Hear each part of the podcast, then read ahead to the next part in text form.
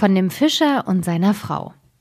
Es waren einmal ein Fischer und seine Frau, die wohnten zusammen in einem alten Pott dicht an der See, und der Fischer ging jeden Tag hin und angelte, und er angelte und er angelte. So saß er auch einst bei der Angel und sah immer in das klare Wasser hinein, und er saß und saß. Da ging die Angel auf den Grund, tief hinunter, und als er sie heraufholte, zog er einen großen Butt heraus. Da sagte der Butt zu ihm Hör einmal, Fischer, ich bitte dich, lass mich leben. Ich bin kein richtiger Butt, ich bin ein verwunschener Prinz. Was hilft es dir, wenn du mich tot machst? Ich würde dir doch nicht gut schmecken. Setz mich wieder ins Wasser und lass mich schwimmen. Nun, sagte der Mann, du brauchst nicht so viele Worte zu machen. Einen Butt, der sprechen kann, hätte ich schon schwimmen lassen. Damit setzte er ihn wieder ins klare Wasser. Da ging der Butt auf den Grund und zog einen langen Streifen Blut nach sich. Nun stand der Fischer auf und ging zu seiner Frau in den Pott. Mann, sagte die Frau, hast du heute nichts gefangen? Nein, sagte der Mann, ich fing einen Butt, der sagte, er wäre ein verwunschener Prinz, da habe ich ihn wieder schwimmen lassen. Hast du dir denn nichts gewünscht? fragte die Frau. Nein, sagte der Mann, was soll ich mir wünschen? Ach, sagte die Frau, das ist doch schlimm, hier immer so im Pott zu wohnen. Es ist eklig und stinkt. Du hättest uns doch eine kleine Hütte wünschen können. Geh noch mal hin und ruf ihn. Sag ihm, wir möchten gerne eine kleine Hütte haben. Er tut das bestimmt. Ach, sagte der Mann, was soll ich noch einmal hingehen?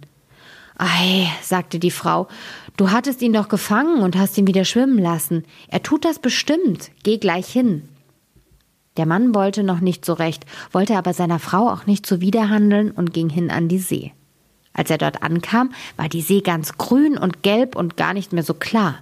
Er stellte sich hin und sagte Manche, manche, Timpete, Butche, Butche in der See, meine Frau, die Ilsebill, will nicht so, wie ich gern will. da kam der Butt angeschwommen und sagte Na, was will sie denn? Ach, sprach der Mann, ich hatte dich doch gefangen gehabt und meine Frau sagt, ich hätte mir auch etwas wünschen sollen. Sie mag nicht mehr in einem Pott wohnen, sie möchte gern eine Hütte haben. Geh nur hin, sagte der Butt, sie hat sie schon. Da ging der Mann hin, und seine Frau saß nicht mehr in einem Pott, sondern eine kleine Hütte stand da, und seine Frau saß vor der Tür auf einer Bank. Da nahm ihn seine Frau bei der Hand und sagte zu ihm Komm nur herein, sieh, nun ist's doch viel besser. Da gingen sie hinein, und in der Hütte war eine kleine Diele und eine herrliche Stube und eine Kammer, wo für jeden ein Bett stand. Und Küche und Speisekammer, alles aufs Beste, mit Gerätschaften ausgestattet und aufs Schönste aufgeputzt. Zinnzeug und Messing, was da hineingehört. Hinten war ein kleiner Hof mit Hühnern und Enten und ein kleiner Garten mit Gemüse und Obst. Sieh, sagt die Frau, ist das nicht nett?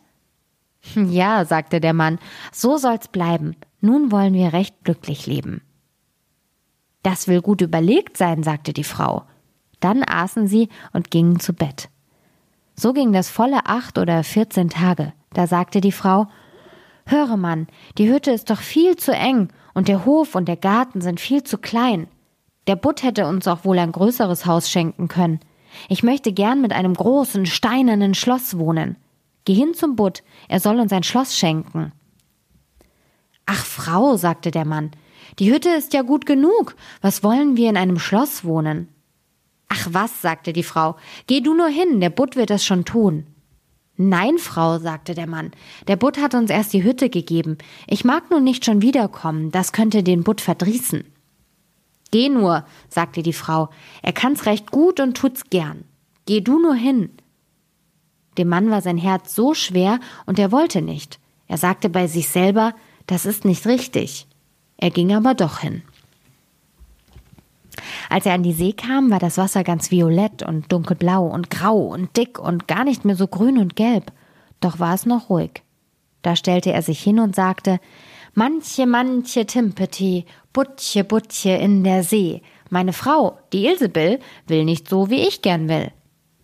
Na, was will sie denn? fragte der Butt. Ach, sagte der Mann halb betrübt, sie will in einem großen steinernen Schloss wohnen.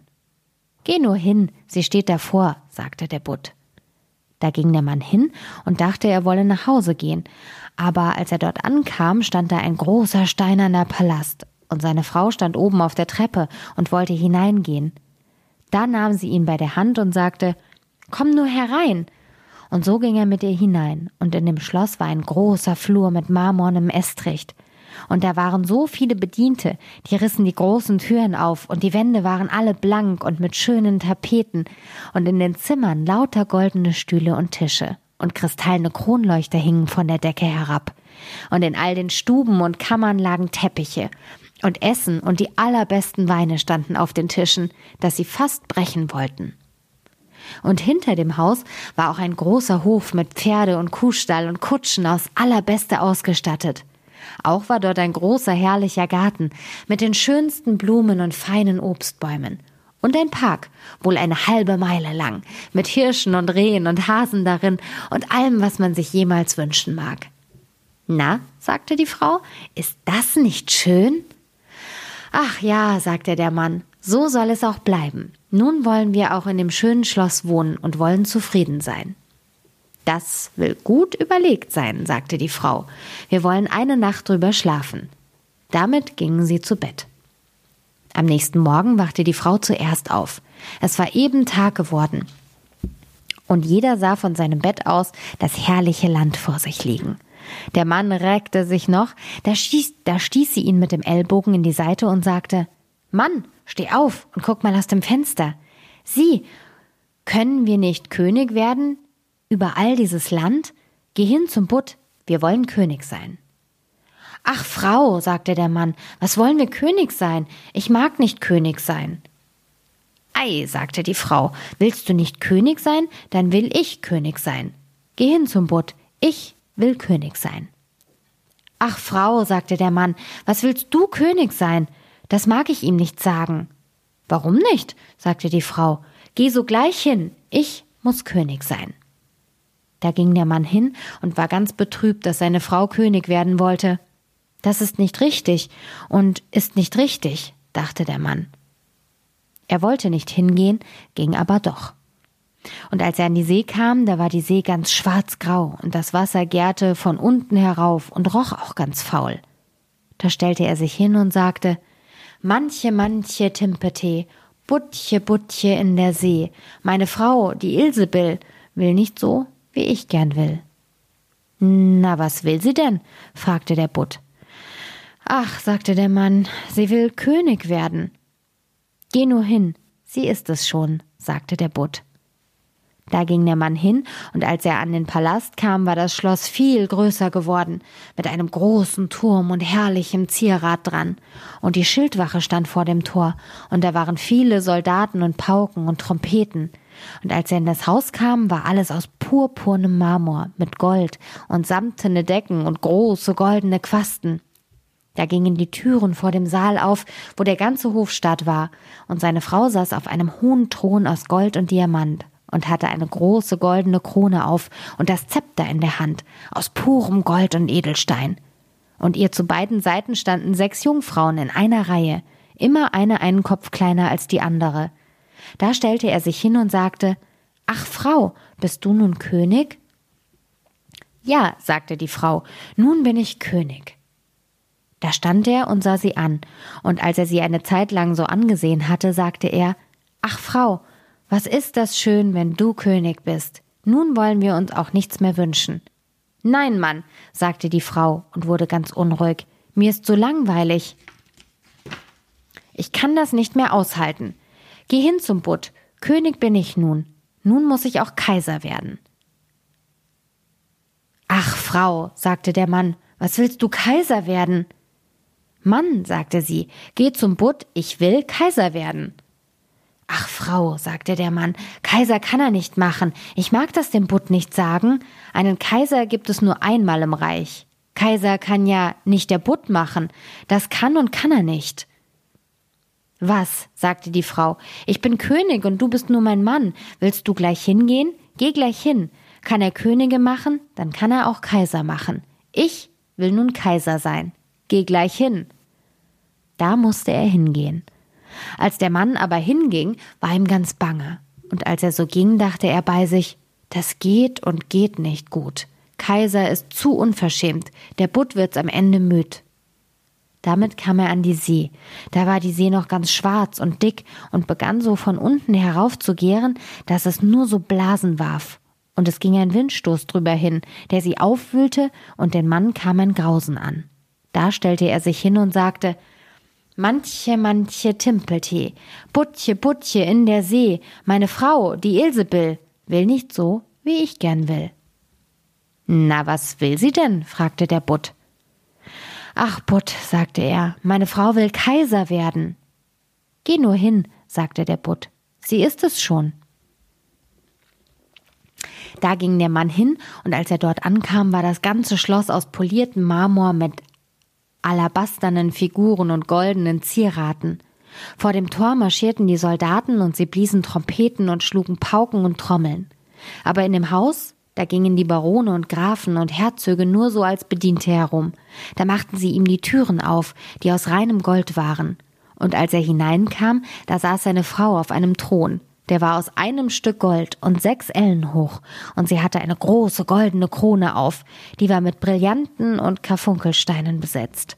In der einen Hand hatte sie das Zepter und in der anderen Hand den Reichsapfel, und ihr zu beiden Seiten standen die Trabanten in zwei Reihen, immer einer kleiner als der andere, von dem allergrößten Riesen, der war über sechs Ellen hoch, bis zum allerkleinsten Zwerg, der war nur so groß wie mein kleiner Finger und vor ihr standen so viele Fürsten und Herzöge. Da stellte sich der Mann schüchtern hin und sagte Frau, bist du nun Kaiser? Ja, sagte sie, ich bin Kaiser. Da ging er näher hin und sah sie sich genau an. Und als er sie eine Zeit lang so angesehen hatte, sagte er Ach, Frau, was ist das schön, wenn du Kaiser bist. Mann, sagte sie, was stehst du dort? Ich bin nun Kaiser. Nun will ich aber auch Papst werden. Geh hin zum Butt. Ach, Frau, sagte der Mann, was du nicht alles willst. Papst kannst du nicht werden. Papst ist nur einer, der Papst ist nur einer, der in der Christenheit. Das kann er doch nicht machen. Mann, sagte sie, ich will Papst werden. Geh gleich hin. Ich muss heute noch Papst werden. Nein, Frau, sagte der Mann, das mag ich nicht sagen. Das geht nicht gut, das ist zu unverschämt. Zum Papst kann der Butt niemand machen. Mann, was für ein Unsinn, sagte die Frau. Kann er einen Kaiser machen, kann er auch einen Papst machen. Geh sofort hin. Ich bin Kaiser und du bist nur mein Mann. Willst du wohl hingehen? Da wurde er bange und ging hin. Ihm war aber ganz flau, er zitterte und bebte und Knie und Waden schlotterten ihm. Und da strich ein Wind übers Land, und die Wolken flogen, als es düster wurde gegen Abend. Die Blätter wehten von den Bäumen, und das Wasser rauschte und brauste, als ob es kochte, und platschte an das Ufer, und in der Ferne sah er die Schiffe. Die schossen in der Not und tanzten und sprangen auf den Wellen. Doch war der Himmel noch so ein bisschen blau in der Mitte, aber an den Seiten zog es herauf wie ein schweres Gewitter. Da stellte er sich in der Angst recht verzagt hin und sagte Manche, manche Timpeltee, Butche, Butche in der See. Meine Frau, die Ilsebill, will nicht so, wie ich gern will.